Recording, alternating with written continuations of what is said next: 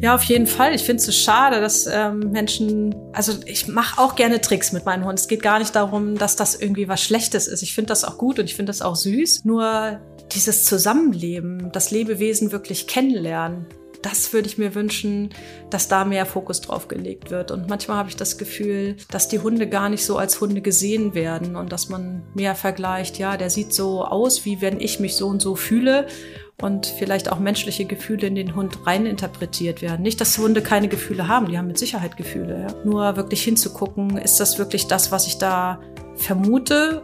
Ja, dass, dass man versucht, den, den Hund wirklich als Hund zu lesen, als Hund zu sehen, in seinem Wesen, in seiner Andersartigkeit. Das fände ich schön. Hallo und herzlich willkommen. Ich bin Jona und ihr hört den Kanes Podcast. HundeexpertInnen ausgefragt. Sie ist Diplom-Sozialarbeiterin und Sozialtherapeutin mit eigenem Coachingbüro und Hundetrainerin. Bei Kanes ist sie auf diversen Praxisworkshops und im Bereich Beratung anzutreffen. Auch ich durfte schon viel von ihr lernen auf Veranstaltungen wie Arbeit mit aggressiven Hunden, Junghunde und natürlich der Beratungswoche. Außerdem war ich selbst mit meinem eigenen Hund bei ihrem Training. Ich möchte heute mehr zu ihrem Werdegang erfahren, wie sie Kanes-Dozentin wurde und auch über Formalismus sprechen. Zu Gast ist Tanja Elias. Hallo Tanja, schön, dass du heute da bist.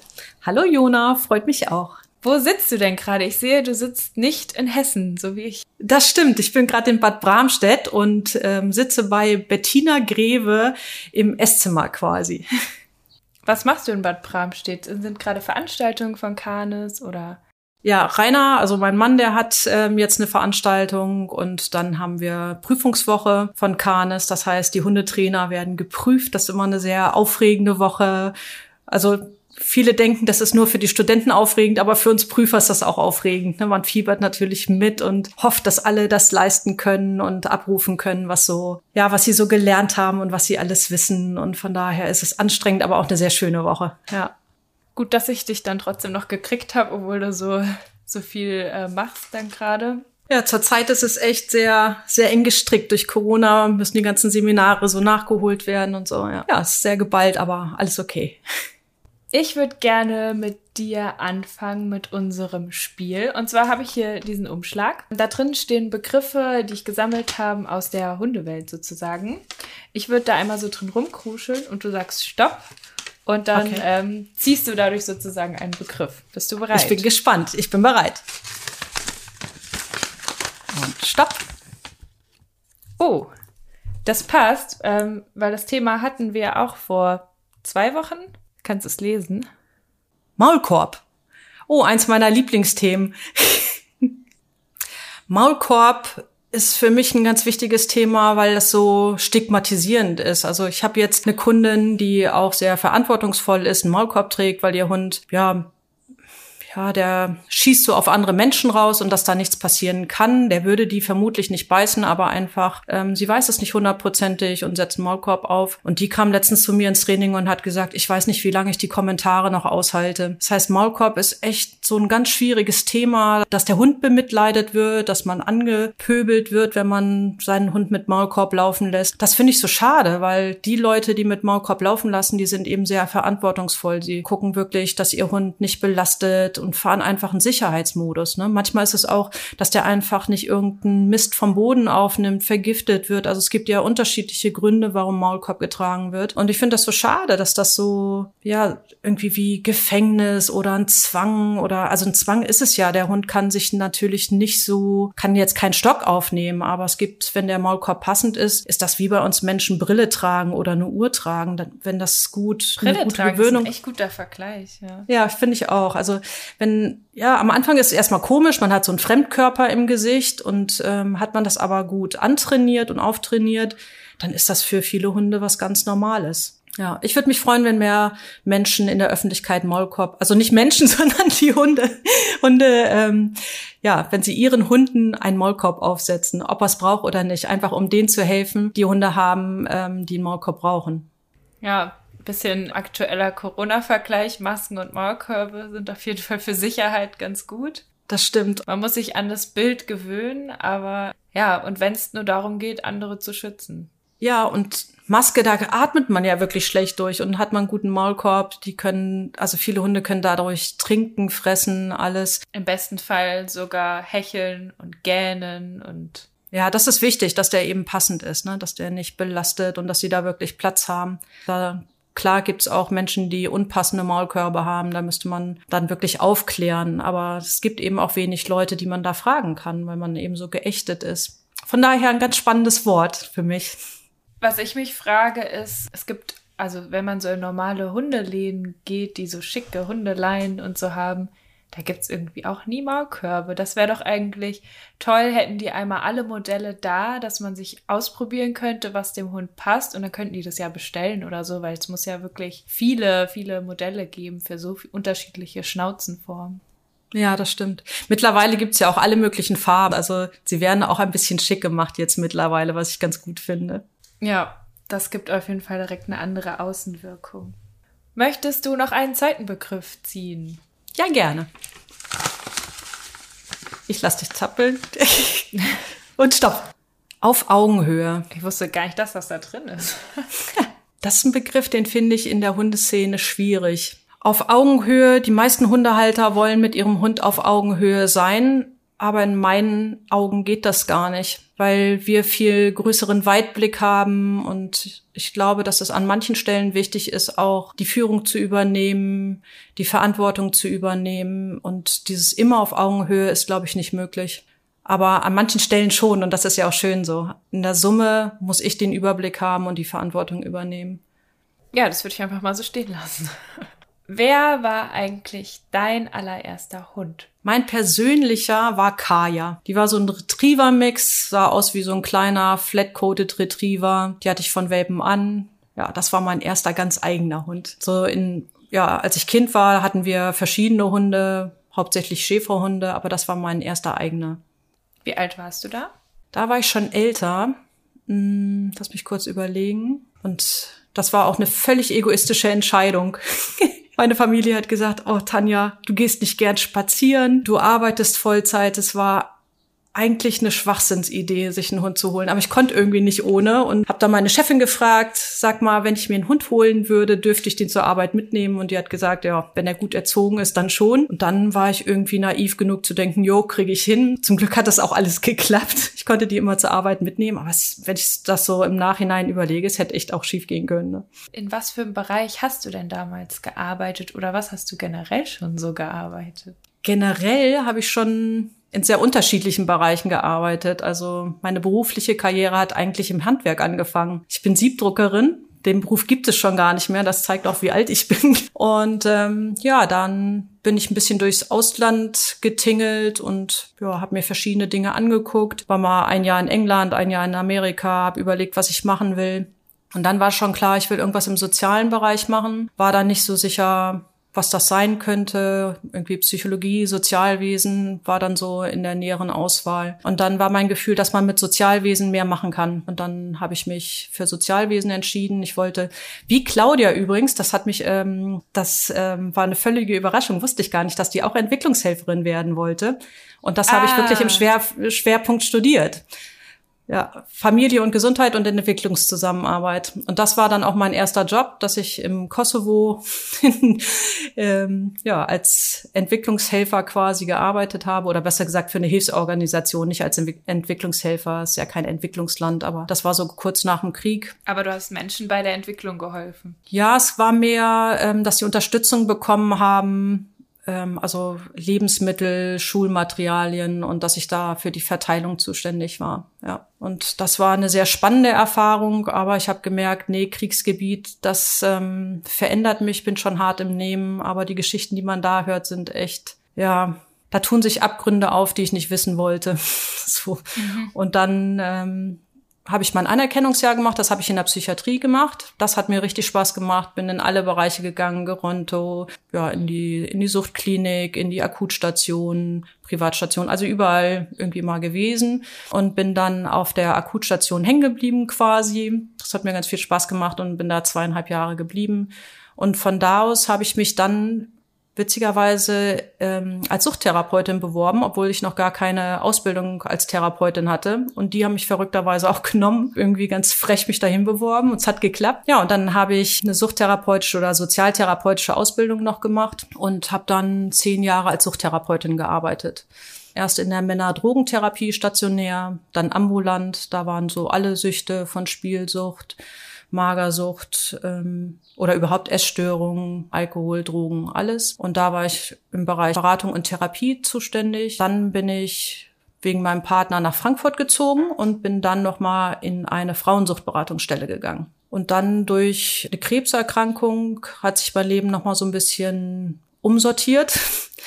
Und ähm, dann habe ich überlegt, ja, warum habe ich überhaupt Krebs bekommen und ähm, habe gedacht, ja, ist schon.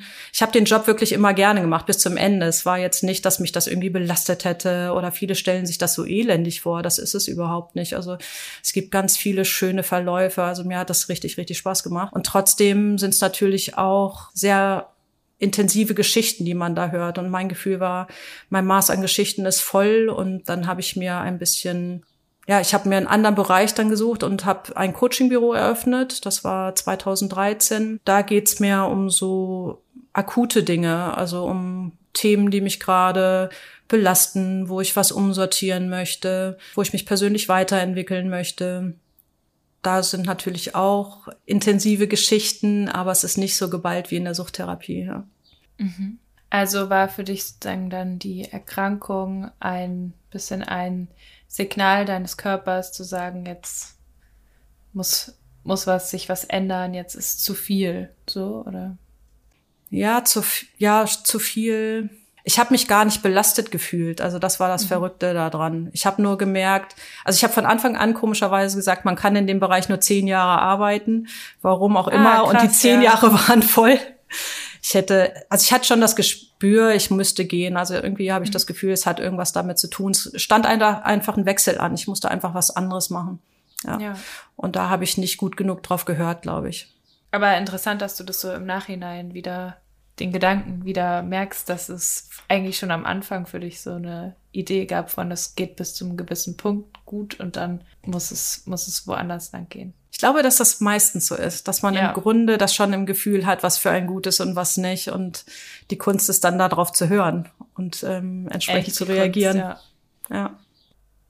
Spannend. Und heute, was arbeitest du heute genau? Also du arbeitest, hast ja schon ein bisschen erzählt, hast ein Coachingbüro. Wie kann man sich das vorstellen? Wie sieht das aus? Wie kommt man dahin? Oder wie ähm, ist der Kontakt zu den KundInnen? Man kommt dahin, indem man entweder von jemandem hört, dass es gut war und hilfreich war, oder über die Homepage, dass man dann irgendwie so guckt, wo kann ich Hilfe finden und ähm, stolpert dann über meine Homepage. Und dann entweder werde ich angerufen oder per E-Mail angesprochen und dann kommen die in der Regel zu mir. Also ich mache auch also so Zoom-Coachings oder telefonische Coachings, aber lieber ist es mir, wenn sie persönlich kommen, weil telefonisch ist schon, gerade wenn ich jemanden nicht kenne, mache ich das nicht so gerne. Wenn ich jetzt jemanden schon kenne, dann kann man das auch mal machen, aber es ist halt schon einfach ein persönliches Thema und dann ist es gut, wenn man wirklich Auge zu Auge ist, ja.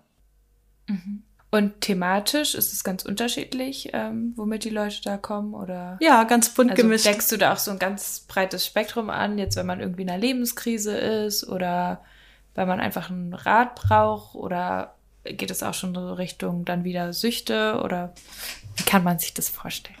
Alles ist richtig. Also es ist ein ganz breites Feld und manche kommen, weil sie in einer Situation einfach einen Rat haben wollen. Also soll ich bei dieser Arbeitsstelle bleiben? Soll ich mir was Neues suchen? Kann ich hier was verändern? In der Partnerschaft ähm, kann ich da noch was verändern oder wäre es besser, mich zu trennen?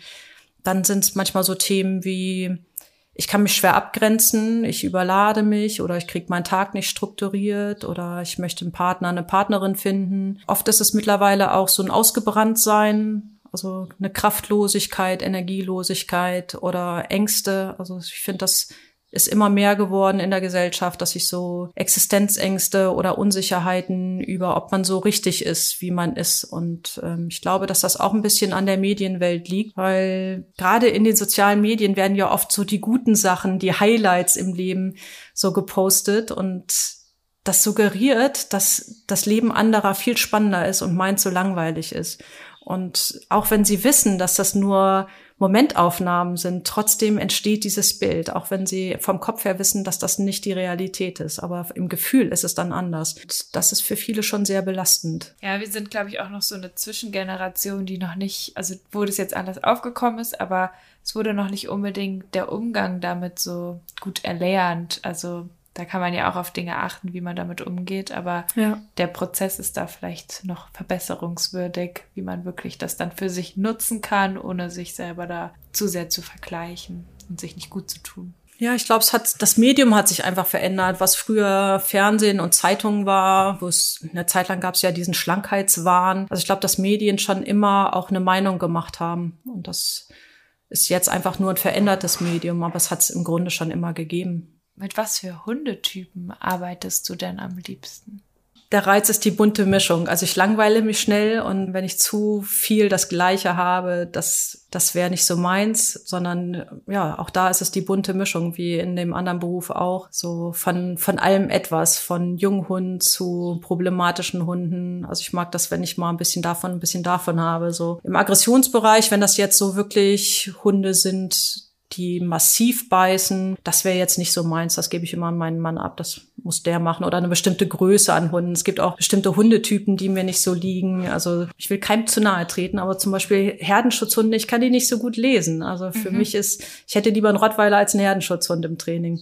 Das ist so, mhm. das ist nicht so, kann mich da nicht so gut connecten irgendwie mit den Herdenschutzhunden. Wobei da, ich mittlerweile kenne ich auch einige, die echt süß sind und ähm, wo es dann auch total passt. Aber wenn, wenn die erstmal anrufen, ist das ein Hundetyp, der mir nicht so, so nahe geht. Ja. Hast ja auch gerade äh, Miska vor der Tür, oder? Ja, und die liebe ich, also abgöttisch. Das, ähm, ja, die kenne ich auch von klein auf, mit der, ja, also ich sehe die ja alle paar Wochen oder Monate und ja, wir sind so ziemlich die einzigen, die noch nachts auch hier ins Haus rein dürfen. Ja, mit der haben wir uns sehr angefreundet. Ja. Wie bist du dann eigentlich bei Canis gelandet? Auch eine spannende Frage. Bestimmt auch keine kleine Frage. ja, ich versuche das, ich, ich versuche, wie kann ich das so kurz halten, dass das nicht zu viel wird. Im Grunde auch über meinen ersten Hund, über Kaya. Ich bin zur Hundeschule gegangen und ich war so geflasht von allem, was man da machen kann. Also ich bin schon immer super tierlieb gewesen, habe mit den Hunden von meinen Eltern auch allen möglichen Quatsch gemacht und so. Und ähm, in der Hundeschule, es hat mir so viel Spaß gemacht, dass ich da so ein bisschen mitgeholfen habe, viel mitgelaufen bin. Es war eine ähm, relativ große Hundeschule in der Nähe von Hannover und da hatte ich auch einen richtig guten Mentor, der echt sehr genau hingeguckt hat, viel überlegt hat und der ja war einer der ersten, der überhaupt eine Hundeschule eröffnet hat. Hundeschulen gibt's ja erst so seit, seit 30 Jahren oder so, ne? Seit 20, 30 Jahren irgendwie so. Und er war einer der ersten und ist da auch eher reingestolpert, hat sich das alles selber erarbeitet. Von daher konnte er das alles super erklären, hat das alles durchdacht, zum Teil selber entwickelt. Und ja, von dem konnte ich ganz viel lernen. Wir haben viel diskutiert. Das hat richtig Laune gemacht. Und dann bin ich da immer weiter reingewachsen. Und dann, ja, bin ich zu Kanes Seminaren gegangen, also auch zu anderen Leuten, aber unter anderem auch bei Kanes und was mir da so gefallen hat, dass das so ein Gesamtkonzept war. Also ansonsten waren das immer so punktuelle Dinge, aber ich habe nie so ein Gesamtkonstrukt entdecken können oder selten. Nicht nie stimmt nicht, aber ähm, es gab wenige, wo ich so gemerkt habe, das ist deren Philosophie. Und bei Kanes war das so und das fand ich sehr sympathisch und ähm, dann sind persönliche Kontakte entstanden und dann ja habe ich da erstmal im Beratungsbereich ein paar Sachen übernommen und bin auch da immer weiter reingekommen und mittlerweile bin ich da im kynologischen Bereich wie im beraterischen Bereich tätig. Ja, macht sehr viel Spaß. Ja, das heißt, konkret machst du ja zum Beispiel die Beratungswoche und auch jetzt die Prüfungen, ähm, die Erstgespräche, die dann geprüft werden, ne?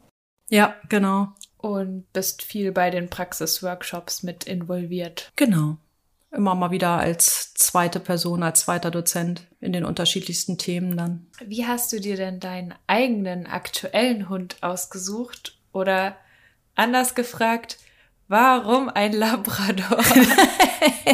ich denke, das wirst du öfters gefragt und das ist ja immer so ein bisschen belegt.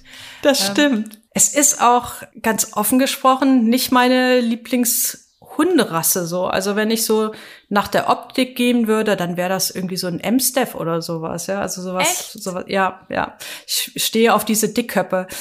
Mhm. Und ähm, ich hatte aber also Kaya war ja ein Hund, der sehr leichtgängig und leichtführig war. Und dann hatte ich zwei so Knallköppe, die ich auch von Herzen geliebt habe. Aber sie machen es im Leben halt, sie schränken einen ein im Leben und das wollte ich nicht mehr haben. Was waren und das ich bin, Rassen? Das eine ist Taxi, den gibt es auch noch, so einen weißen Schäfer- und Dalmatiner-Mix. Der beißt im Erstkontakt jeden Hund sofort. Also der ist sehr gut erzogen. Man kann auch sagen, er soll es lassen. Aber wenn man ihn einfach so lassen würde, man unbeobachteten Moment hat, dann würde der halt sofort reinbeißen. Und das heißt, ich muss immer wachsam sein, immer gucken, jetzt hört er nichts mehr, dann muss ich den anleihen, damit er, der würde jetzt immer noch mit 13 dahin rennen und da reinbeißen. Oder denkt man, kann es kaum noch stehen, aber was so ein Quatsch. Ne? Also man muss halt immer wachsam sein, man kann nicht einfach so spazieren gehen. Das andere war vermutlich so ein Rottweiler-Schäferhund-Mix. Der hat zwar nie gebissen, aber der musste immer auf den Lappen hauen und posen. Und mir hat der sehr, sehr gut gefallen. Der hat auch richtig Spaß gemacht, aber es war immer so ein Gentleman Agreement. Also ich lasse dir deine Freiheit, wenn du gut genug hörst. So. Und auch da konnte ich den nicht einfach so mal in die Hundegruppe schmeißen, sondern ich musste immer gucken, was für andere Hunde sind da. Und das ist beim Labrador natürlich schon was anderes. Also ich wollte eigentlich nicht wieder einen Rüden. Und dann habe ich gedacht, naja, beim beim Retriever geht das, die bleiben in der Regel verträglich und ich bin leidenschaftlicher Apportierer und da gibt's wirklich, ich habe versucht, mal so andere, meine anderen Hunde auch zu so guten Apportierern zu kriegen, wie es die Retriever sind, aber ich habe es nicht geschafft, verdammt. Es war so meine Herausforderung, aber es ist unglaublich, was die Retriever so genetisch schon mitbringen das macht einfach, das macht einfach Laune. Ne? Ich mach, mach gern so formalistische Dinge und der hat halt immer Bock, was mit mir zu machen und ist mein absoluter Traumhund. Also der ist echt, ich will auch keinen anderen haben. Der ist sehr special so von seiner Art, aber für mich und mein Leben Wo ist der er wirklich special? perfekt. Er ist ja ein Labrador aus der Arbeitslinie und der macht so Verknüpfungen, wo man denkt, ja, das kann man miteinander verknüpfen. Es ist aber nicht so das naheliegendste. also ja, manchmal hat er so ganz komische, in meinen Augen Fehlverknüpfungen, wenn ich ihm was beibringen muss. Man muss genau hingucken, was hat er denn jetzt irgendwie da draus gemacht, so. Also er ist sehr fein in der Kommunikation und das kann eben auch bedeuten, dass er etwas wahrnimmt, was man selber gar nicht so registriert hat und das als Hinweisreiz nimmt. Hast du ein Beispiel? Ja, ich habe schon überlegt. Ich habe geahnt, dass du die Frage stellst, Ja. aber mm, schwierig, weil man das dann so in so kleinen Momenten wahrscheinlich wahrnimmt und dann ja, genau. nicht so dieses, es gibt nicht so dieses große. Das ist vielleicht nicht so prägnant, aber ich habe dem zum Beispiel beigebracht, dass der rückwärts zwischen meinen Beinen einparkt, also so Garage oder Mitte oder wie auch immer man das nennt. Ich habe dann das immer schön mit Signal gemacht, aber nein, er macht das, sobald ich da hinten hinter ihm stehe. Also er wartet nicht auf das Signal, sondern es ist, wenn ich in einer bestimmten, in einem bestimmten Winkel zu ihm stehe, dann ist das für ihn so das Startsignal. Und das ist für den ganz schwierig, irgendwie zu verknüpfen, dass es das Wort ist oder das Handzeichen ist. Das ist jetzt nicht so ein prägnantes Beispiel, aber manchmal hat er da so Hänger drin, wo man denkt, ja, es ist doch nicht so schwer. warte auf mein Handzeichen oder warte aufs Wort. Und da braucht er bei manchen Sachen lange und bei anderen ist er halt unglaublich schnell und ja, also er lernt schnell, aber manchmal eben zu schnell und dann bleibt er auf diesen, dieser Sache irgendwie so hängen manchmal. Das ist sehr einspurig dann manchmal. Ja, jetzt hast du ja schon ein bisschen angesprochen, dass du mit deinem Hund auch viel so machen möchtest und dir danach auch deinen Hund ausgesucht hast nach eurem gemeinsamen Beschäftigungs, was ihr zusammen ja erarbeiten wollt oder was du mit ihm erarbeiten willst. Was in der Erziehung von deinen eigenen Hunden, also du hast ja zusammen mit deinem Mann Rainer, der ja auch schon im Podcast war, drei Hunde. Was in der Erziehung von sozusagen euren Hunden oder deinen eigenen Hunden ist dir total wichtig und was überhaupt nicht? Also hast du da vielleicht so konkrete Sachen, keine Ahnung, Rückruf oder sowas? Was mir total wichtig ist, ja, Rückruf ist mir wichtig, aber ich glaube, ich würde es gar nicht benennen, weil das für mich so selbstverständlich ist, dass mein Hund zurückkommen muss. Ich glaube, am wichtigsten ist mir, dass der überhaupt dran bleibt und nicht einfach abhaut. Also, dass ich an anderen Hunden vorbei kann, an anderen Menschen vorbei kann, an Pferden, ohne dass ich jetzt gucken muss, wenn ich sage, bleib hier dran, dass er dann selbstverständlich mit mir mitkommt und das nicht in Frage stellt. Das ist mir wichtig, weil das einfach das Leben so einfach macht dass er mal irgendwo bleiben kann. Wenn ich sage, warte da mal kurz, dann, dass er dann da bleibt und wenn ich wiederkomme, immer noch da ist, egal was zwischendrin gewesen ist, wer da vorbeigekommen ist. Was mir nicht wichtig ist, mir sind so viele Dinge wichtig. Ich glaube, ich bin da manchmal auch bisschen pedantisch. es gibt nicht viele Sachen, die mir nicht wichtig sind. Aber ich glaube, so mittlerweile so Pferdeäpfel fressen oder Schafscheiße oder sowas, was mich früher voll aufgeregt hat. Und ähm, bei meinem ersten Hund Kaya, die hat das mit Vorliebe gemacht. Ich habe das versucht abzutrainieren. Und ähm, ja, dadurch, dass ich, du ahnst es schon, ne? dadurch, dass das nicht immer ging und sie ab und zu mal dann doch schneller war als ich, kam dann fachlich würde man sagen, die intermittierende Verstärkung. Das heißt, ab und zu mal hat sie es geschafft und das hat dann so einen viel höheren Belohnungseffekt. Das heißt, ich habe das richtig schön gefestigt. Das heißt, die hat nur auf meine Lücke gesucht, dass ich nicht mehr geachtet habe und dann ist sie rausgeschossen oder ist zurückgefallen, so dass ich das nicht merke, hat dann irgendeinen Mist gefressen, weil ich einfach zu sehr versucht habe, das abzugewöhnen. Das gleiche war bei der mit Lecken. Ich hab, hasse das, wenn Hunde so an der Hand lecken. Ich mag das einfach nicht und habe versucht, ihr das abzugewöhnen. Und dadurch, dass ich das versucht habe und ähm, Menschen aber natürlich intuitiv runtergucken, wenn ein Hund sie anleckt, hatte der so Belohnungseffekt, dass ja das, das auch sehr gefestigt Ding. war. Und dann habe ich gesagt, so beim nächsten Hund versuche ich es erst gar nicht. Also mittlerweile bin ich in diesen Dingen sehr gelassen. Ja, du hast das Wort ja schon mal benutzt jetzt im Zuge deines eigenen Hundes. Und zwar formalistisch hast du gesagt. Was bedeutet denn Formalismus? Was ist das überhaupt? Vielleicht haben das manche noch gar nicht gehört. Wir benutzen das immer so selbstverständlich. Ja, das stimmt. Ja.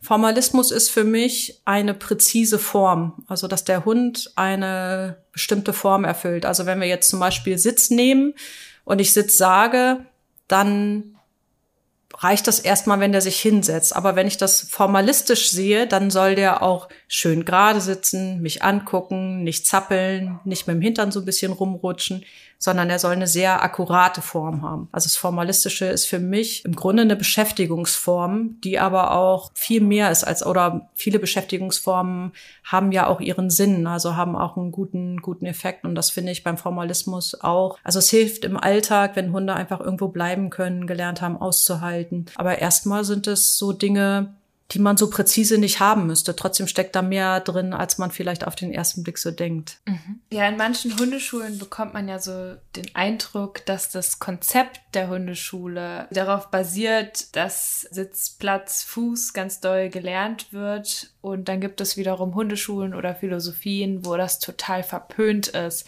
dass man seinem Hund solche Sachen beibringt und dann dann noch pingelig und genau ist. Was würdest du sagen, was macht für dich Sinn und was, wo macht vielleicht Sitzplatz, Fuß keinen Sinn? Ich finde, es macht erstmal Sinn, überhaupt für jeden Hund so ein bisschen Grundgehorsam zu haben, dass die Hunde überhaupt lernen, mit uns zusammenzuarbeiten, dass sie lernen, sich zu konzentrieren. Da steckt auch ein Stück Frustrationstoleranz drin. Das heißt, mal etwas anderes zu machen, als sie eigentlich machen möchten, mal länger aushalten, bevor sie eine Belohnung bekommen oder bevor sie wieder ein Freispiel können. Die Zusammenarbeit mit den Menschen wird gefördert. Also da sind ganz viele Dinge drin, die ich gut und, und wichtig finde im, im Formalismus.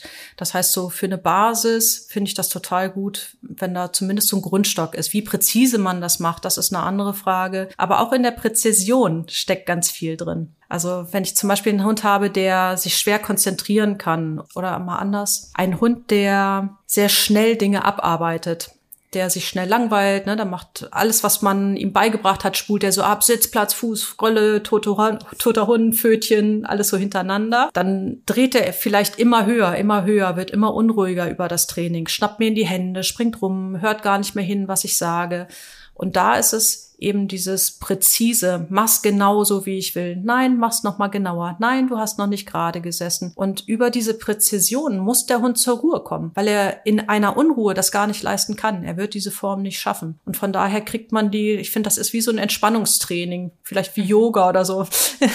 Also so ein Stück runterzukommen, sich zu erden, bleib mal hier, guck mal gerade, wo sind wir gerade. Mehr im Hier und Jetzt zu sein und zu gucken, was machen wir jetzt hier miteinander, was zeige ich dir und ähm, überhaupt zuzuhören, hinzugucken, nicht nur im Abgleich zu sein mit dem Menschen. Ja, genau, genau, genau. Ja. Und dann wird der Abgleich immer feiner und das macht mir so viel Spaß am Formalismus. Also würdest du sagen, dass es da auch die Beziehungsebene im Formalismus, wenn es gut gemacht ist, eine sehr große Rolle spielen kann? Es ist schwer zu beantworten. Ja, also ich finde auf jeden Fall, dass das die Beziehung fördert, weil es, es ist Kommunikation, es ist Zusammenarbeit. Ich muss darauf achten, wie lange kann der Hund sich konzentrieren. Der Hund muss darauf achten, was gebe ich für Vorgaben. Also es ist sehr viel Zusammenspiel. Von daher hat es viel mit Beziehung zu tun. Es hat nicht zwingend was mit ernst genommen zu tun. Also mhm. habe ich hm. jetzt zum Beispiel einen Hund wie meinen, der unglaublich gerne arbeitet. Dann macht er das nicht für mich, sondern er macht das, weil er Spaß an der Sache hat. Mhm. Und das täuscht oft drüber hinweg, dass vielleicht die Beziehung noch Lücken hat oder dass sie nicht konfliktfähig ist. Also was ist, wenn ich etwas anderes will als das, was der Hund gerade will? Was passiert dann? Mhm. Aber es ist auf jeden Fall kommunikationsfördernd. Also, dass man sich besser versteht, mhm. besser aufeinander einspielt, so, ja. Jetzt hast du ja beantwortet, wo es Sinn macht. Wo macht es denn überhaupt keinen Sinn, würdest du sagen? Formalismus macht dann keinen Sinn, wenn Erziehungsthemen viel wichtiger sind in dem Moment.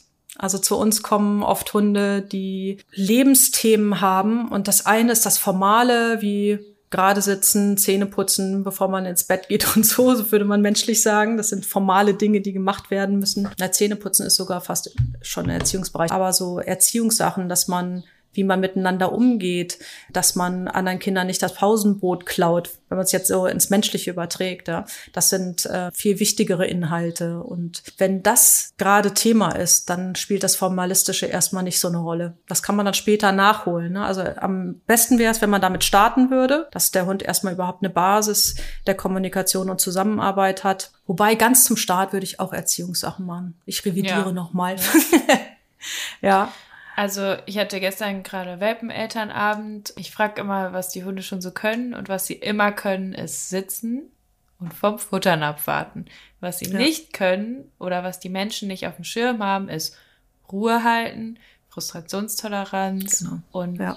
die allerwichtigsten Basics oder mal zu hören, dass man nicht dem Kind in die Hand beißen soll in der genau. Familie. Genau. Ja. ja, du hast vollkommen recht. Im Welpenalter mache ich auch überhaupt keine formalistischen Sachen. Da sind andere Sachen viel wichtiger, dass sie wissen, wo sie hingehören, wo sie leben, die ganzen Umweltreize kennenlernen, mit Gleichgesinnten irgendwie spielen, Kind sein dürfen und eben diese Dinge wie Beißhemmung, alleine bleiben, dass sie halt nicht gleich sterben, wenn sie mal zwei Minuten irgendwo alleine sind, sondern ähm, dass der Besitzer zurückkommt. Solche Dinge ist viel wichtiger. Und dann, aber wenn es so daran geht, die Konzentrationsfähigkeit zu fördern, dann macht Formalismus wieder Sinn. Und ähm, wenn aber ganz ernstzunehmende Themen anstehen, wie Ängste, Aggressionen oder sowas, dann ist auch wieder die Erziehung im Vordergrund und nicht das Formalistische. Das lässt sich über Formalismus nicht klären. Händeln vielleicht, aber nicht klären.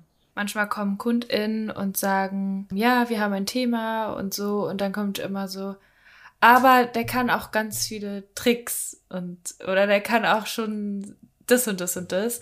Das ist so ein bisschen manchmal so gesellschaftlich der Schein eines gut erzogenen Hundes ausmacht, wenn er viele Sachen kann, wie Pfötchen geben, auf die Decke gehen und sowas, aber das ist nicht wirklich einen gut erzogenen Hund ausmacht.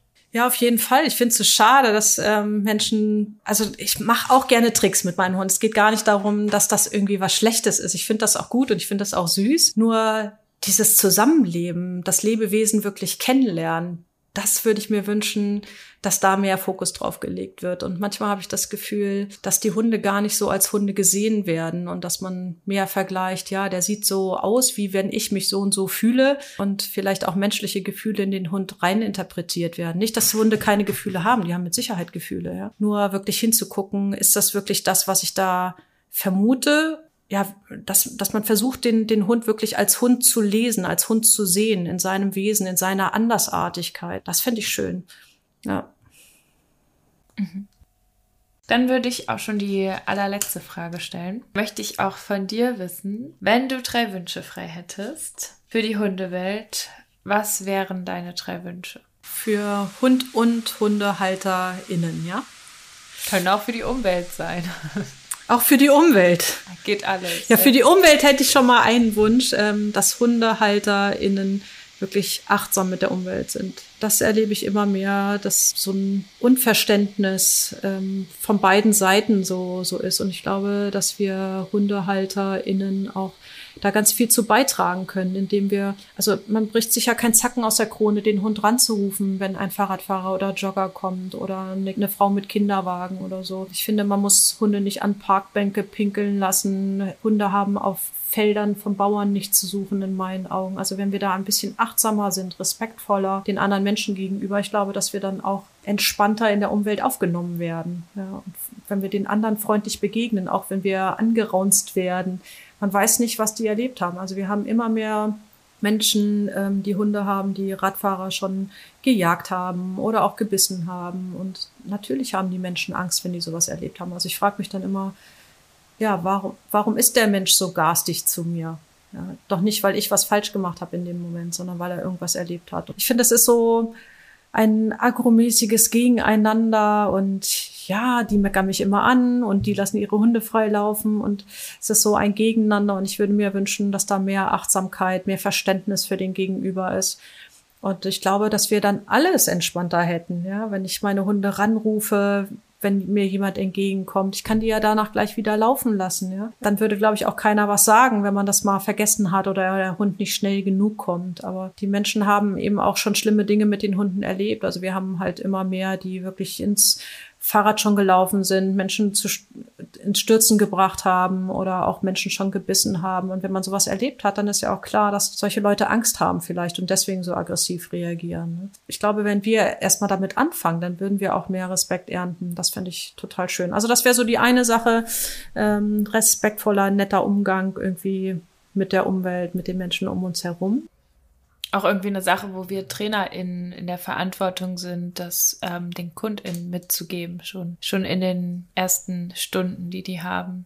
So, und auch vorzuleben, ne? Ja, es wird schon starten, wenn HundehalterInnen da vorsichtiger werden, überhaupt anleihen, wenn ein anderer Hund auch angeleint ist. Ne? Also ich habe ja erzählt, dass ich einen Hund habe, der sofort im Erstkontakt beißt der sieht halt nett aus. Der pöbelt nicht, der knurrt nicht, weil der gut erzogen ist. Aber mir macht das halt mega Stress, weil ich will natürlich nicht, dass er in den kleinen Hund oder auch in den netten Labrador reinbeißt, der freundlich ankommt. Aber er würde es tun, ja. Und was das für mich an Stress bedeutet. Aber ich merke auch, wenn ich das, wenn mir das wirklich gelingt, und manchmal fällt es mir schwer, aber wenn ich einen guten Tag habe, wenn ich da freundlich sage, bitte könnten Sie anleihen, mir macht das so viel Stress, weil mein Hund beißt. Und ähm, das ist für mich wirklich ein Spießrutenlauf, wenn hier freilaufende Hunde sind.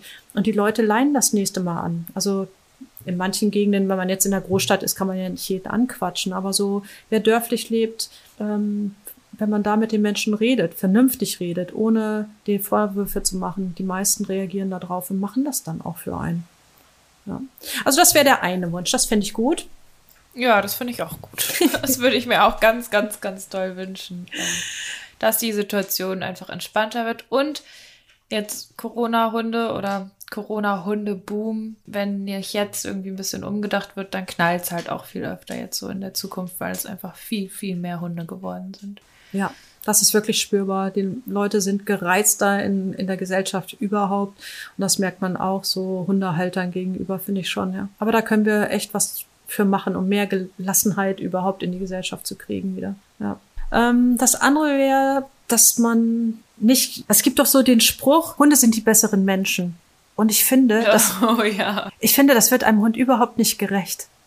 Sie ja. sind keine besseren Menschen, sie sind einfach geile Lebewesen und ähm, die sehen zu wollen. Das ist eine süße Beschreibung, geile Lebewesen. Ja, sind sie. Es, ja, voll. Es macht so viel Faszinierend, Spaß. Faszinierend, oder? Ja, absolut. Krass, einfach krass. Ja. Und das, die sind so unterschiedlich. Mit jedem Hund lerne ich noch was dazu und diese Faszination, die lässt mich nicht los. Und den Hund so sehen zu wollen, wie er ist, mit allen seinen Marotten, mit seinen Stärken, mit seinen Schwächen. Ja, das fände ich schön, wenn man wirklich hinguckt, wer ist das und alles von dem kennenlernen möchte. Und das ist schon da gehen wir schon den dritten Wunsch über, dass man nicht nur die netten Seiten seines Hundes sehen möchte, sondern dass ich zeigen darf und auch nicht nur von mir meine netten Seiten zeige, sondern dass ich zeige, wie ich bin und dass ich auch sehen will, wie, die, wie der Hund ist und dass ich mich auch reibe, wenn mir was nicht passt. Ja, das tut der Hund ja mit mir auch. Diese Angst vor, vor Aggression, vor dem Konflikt. Also ich habe immer das Gefühl, manche Menschen haben Angst, zu dolle zu machen. Aber wer seinen Hund liebt, man vermöbelt doch nicht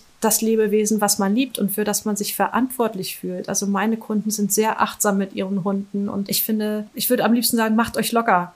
Ja, Mhm. Das heißt nicht, vermöbelt eure Hunde, das meine ich damit überhaupt nicht. Aber habt Mut zu streiten. Also ich könnte mir nichts Schlimmeres vorstellen als eine Partnerschaft, wo ich nichts diskutiere, wo alles nur harmonisch läuft. Da kriege ich die Gänsehaut. Das wäre nichts für mich, sondern ähm, ich will auch mal schlecht gelaunt sein dürfen und auch ähm, ja, wenn ich mal einen schlechten Tag habe und Rainer anranze, obwohl er gar nichts gemacht hat, einfach weil ich schlecht drauf bin, dann zieht der doch nicht gleich aus oder verlässt mhm. mich. Ja, das ist doch Quatsch. Der liebt mich, auch wenn ich mal einen schlechten Tag habe. Und so ist es doch bei den Hunden auch. Also ja, habt nicht so viel Angst vor Fehlern. ne? hm, ja, ja, genau. Also wenn es irgendwie generell gesellschaftlich normaler wäre, dass man mal was sagen kann, was man nicht will oder wo man mal streiten kann, wo ein bisschen, wo auch mal nur in kleinen Sachen man ein bisschen in Konflikt reingehen kann, ohne immer diese ständige Angst, dass einen negativen Einfluss hat oder so. Das ist so, das sitzt so tief, oder?